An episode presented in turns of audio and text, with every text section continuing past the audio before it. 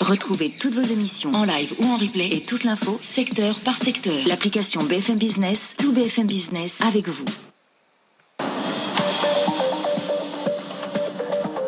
BFM Business présente Tech Co, le grand live du numérique avec Sébastien Coinon.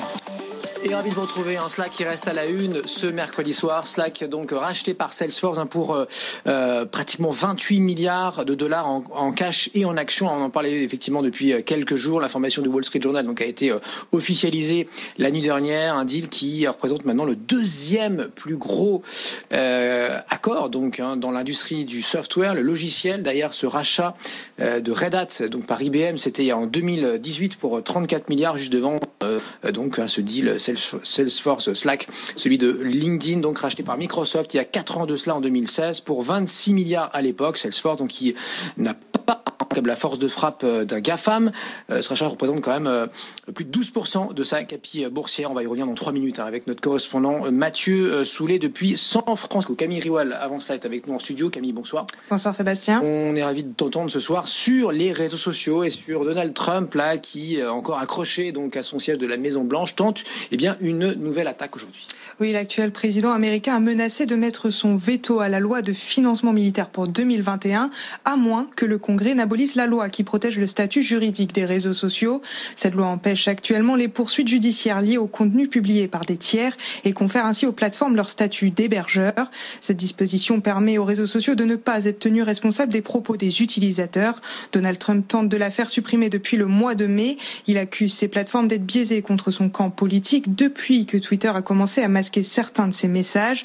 Le réseau social a justifié ce choix en mentionnant des infractions à son règlement comme l'apologie de la violence ou encore la présence de contenu trompeur. Ouais, c'est le désormais euh, article 230 aux États-Unis euh, ou section 230 euh, donc puisque voilà ça accorde effectivement tu l'as bien résumé la quasi immunité aux éditeurs donc aux réseaux sociaux de sites web contre le contenu publié par des tiers. Apple, on en vient donc à Apple là, qui dévoile la liste des apps préférées en 2020.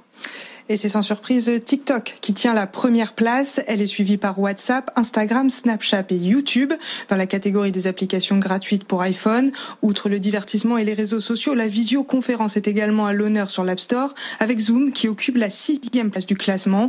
De son côté, l'application Tous Anti-Covid qui a été téléchargée plus de 10 millions de fois arrive en 13e position, juste devant Disney+, d'ailleurs élu application de l'année pour l'Apple TV.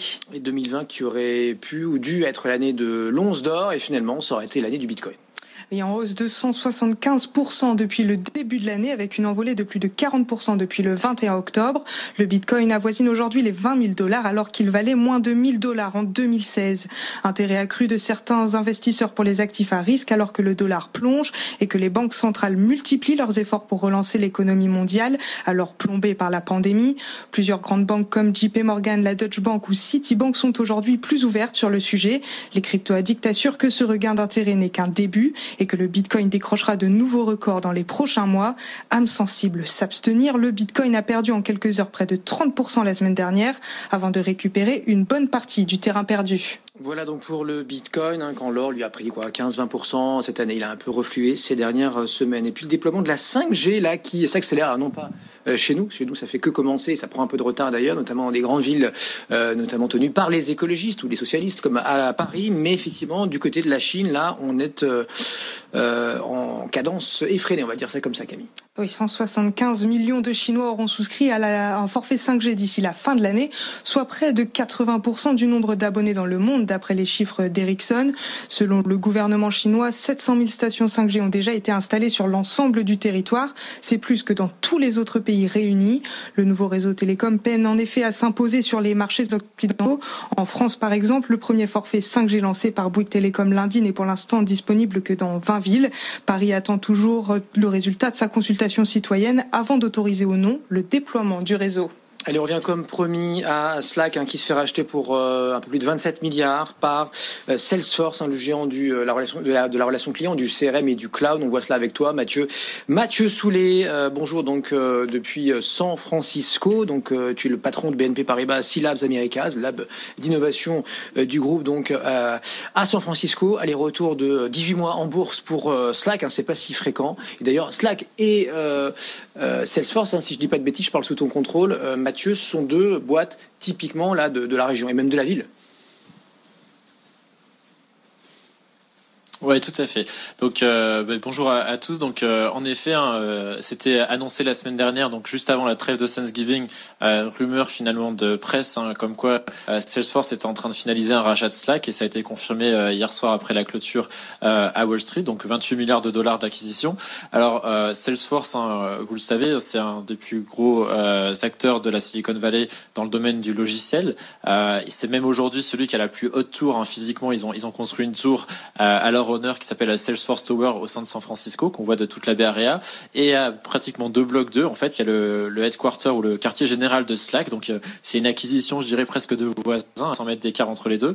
Euh, donc, voilà. Euh, quelle est ce, cette acquisition? Un Salesforce euh, emploie des, mots relativement humbles hein, en disant que c'est une des plus grosses acquisitions du software, que ça aidera finalement Salesforce à devenir un des acteurs incontournables pour accompagner la mutation des méthodes de travail et des nouvelles façons de travailler et que ce mariage était béni des yeux. Donc on utilise vraiment un vocabulaire euh, relativement élogieux. Alors, Slack, en deux mots, c'est quoi? Slack, historiquement, c'est euh, un acteur qui permet de faire, euh, notamment, c'est un outil collaboratif, en fait, qui permet de travailler en équipe à travers des systèmes de chat. on utilise des canaux, channel en anglais, dessus pour interagir. Et c'est un développement assez curieux hein. ça a été démarré euh, vers 2012-2013 à la base c'était euh, la boîte était créée par un des cofondateurs de Flickr euh, qui s'était revendu à Yahoo. Donc Flickr c'était des partages de photos.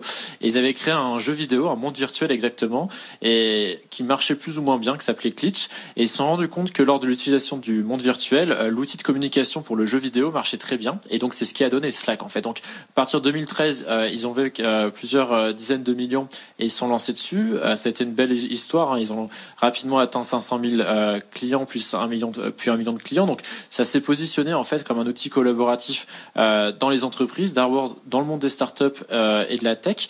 et puis au fur et à mesure, ils ont étendu un peu le scope jusqu'à l'entrée en bourse hein, en 2019 l'an dernier pour pour pour plusieurs milliards, donc c'était un, beau succès. Euh, ils ont avait atteint euh, à peu près 130 000 euh, entreprises payantes en dessus, donc 61% aux États-Unis. Peu près 11 millions d'utilisateurs euh, actifs dessus, euh, mais ils se retrouvaient un petit peu dans un dans un schéma compliqué. Ils avaient euh, réussi à conquérir deux, deux quelques grosses boîtes, dont Starbucks, Target aux États-Unis, mais c'était un peu compliqué pour eux de, grossir et du coup l'offre de Salesforce est arrivée sur le marché et, et a finalement procédé au rachat. Bon, voilà, voilà pour cet exit. Hein, et Salesforce, évidemment, qui va tisser sa toile, étendre son offre grâce à la messagerie que tu viens très bien de nous décrire, hein, pour ceux finalement qui l'ont jamais euh, utilisé, et ils sont euh, majoritaires, euh, même dans ceux qui nous écoutent, hein, je présume. Salesforce, là, le groupe de Benioff, aujourd'hui, il en est où, Mathieu? Alors Salesforce, hein, c'est comme je disais un des gros acteurs majeurs, euh, 50 000 personnes pratiquement aujourd'hui euh, dans le monde, hein, donc ça commence à être des très grosses entreprises. Ça a déjà été créé il y a 21 ans, 1999, et l'histoire c'est Marc Benioff, donc le, maintenant le chairman en fait et le fondateur euh, de Salesforce, c'était un des cadres dirigeants d'Oracle, donc une des autres grosses boîtes de la Silicon Valley, un leader des bases de données et d'autres logiciels CRM. Il avait claqué la porte d'Oracle en fait euh, en 1999 en pariant sur le fait que l'outil de CRM serait hébergé euh, sur Internet et ça serait dans le cloud en fait, là où Oracle n'y croyait pas du tout. Et euh, finalement, l'histoire lui a plus ou moins euh, donné raison, puisqu'aujourd'hui ça vaut pratiquement 220 milliards de dollars en bourse. Donc c'est un acteur qui était historiquement sur la partie base de données, CRM, relations clients, qui s'est aussi étendu sur la partie marketing digital dessus, donc pour aider les entreprises à pouvoir mieux marketer leurs offres en ligne, euh, mais finalement très axé en fait relation euh, client et vers l'externe, et il manquait cette brique euh, interne justement de collaboration et d'outils, et donc c'est vraiment euh, une opportunité en or hein, finalement pour Salesforce de racheter certes à, fort prix, mais un, un, actif comme comme Slack, et ce qu'on peut dire, hein, c'est que Salesforce est vraiment dans cette vision en fait de pouvoir marier finalement le monde extérieur à l'entreprise et le monde intérieur, et de pouvoir faire les ponts, notamment notamment sur la partie données. Je l'avais peut-être pas mentionné encore, mais Slack historiquement est un acteur relativement agile avec plus de 2400 applications intégrées en fait au sein de Slack. Donc au sein du chat, on pouvait faire ses notes de frais, on pouvait voir des analytics de certaines applications. Donc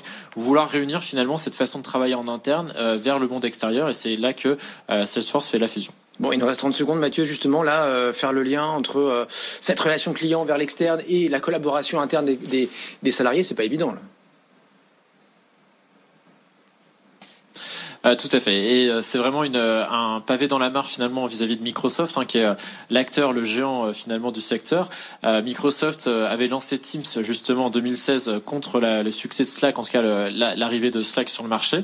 Teams, c'est un gros succès. Hein, c'est 10 millions, quelques dizaines, une dizaine de millions de clients, excusez-moi, avant le Covid, 115 millions maintenant, à presque à, à, cette période de l'année. Donc, ils utilisent en fait la base installée de Microsoft Office pour dessus. Donc, on voit le match lancé finalement où Microsoft est seul au monde. Hein. IBM a jeté l'éponge. Cisco avec Webex c'est quand même euh, plus euh, plus mal en point aujourd'hui pour conquérir cette partie-là. Donc Salesforce tente sa chance finalement en rachetant Slack et va euh, sans doute aller essayer de chercher les clients de Microsoft aujourd'hui qui sont bien installés.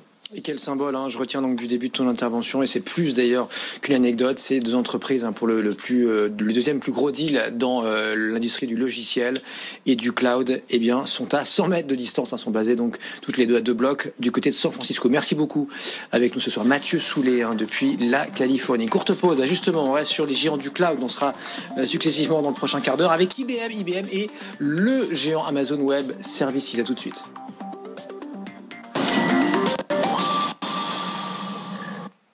La crise sanitaire oblige les entreprises à faire évoluer leur modèle pour sauver leur activité. Quelles solutions s'offrent à elles? Quels outils à disposition? Philippe Bloch reçoit trois entrepreneurs audacieux qui expliqueront comment ils ont su tirer le meilleur d'Internet pour se développer et se réinventer. Hors série, vendre en ligne pour rebondir, samedi à 20h et dimanche à midi sur BFM Business.